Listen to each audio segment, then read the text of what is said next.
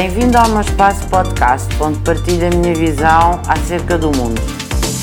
Muito há ainda a fazer pela igualdade. Nós temos diferentes tipos de igualdade, a igualdade de género, a igualdade de oportunidades. Eh, eu estou-me a centrar no princípio da igualdade que está inscrito na Constituição da República Portuguesa.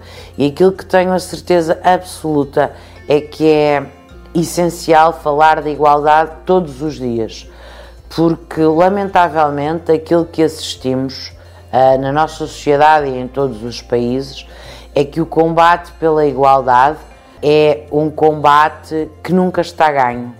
Nós temos diferentes uh, dimensões para a qual podemos olhar para esta questão do princípio da igualdade consignado na Constituição da República Portuguesa.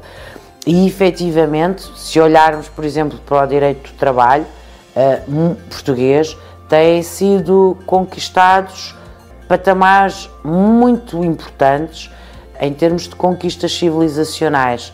Mas depois, se olharmos para o dia a dia, se olharmos para o mapa do processamento dos salários no fim do mês de uma empresa, nós vamos chegar rapidamente à conclusão que os homens nessas empresas ganham mais do que as mulheres.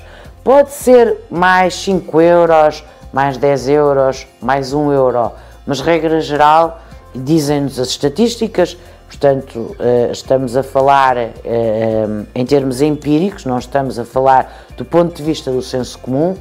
Dizem-nos, portanto, todos os estudos publicados a este respeito que, independentemente de existir na nossa lei e em todas as leis dos Estados-membros uma norma que diz para trabalho igual, salário igual, aquilo que sabemos é que as mulheres ganham sempre menos. Aquilo que sabemos é que nas empresas os homens têm sempre lugar, em regra, mais hierarquicamente superiores aos das mulheres. E aquilo que sabemos é que também muitas vezes essas mulheres têm qualificações superiores à desses homens. E portanto, o combate pela igualdade é um combate que se tem que fazer todos os segundos, de todos os minutos, de todas as horas, de todos os dias, de todas as semanas, de todos os meses, de todos os anos.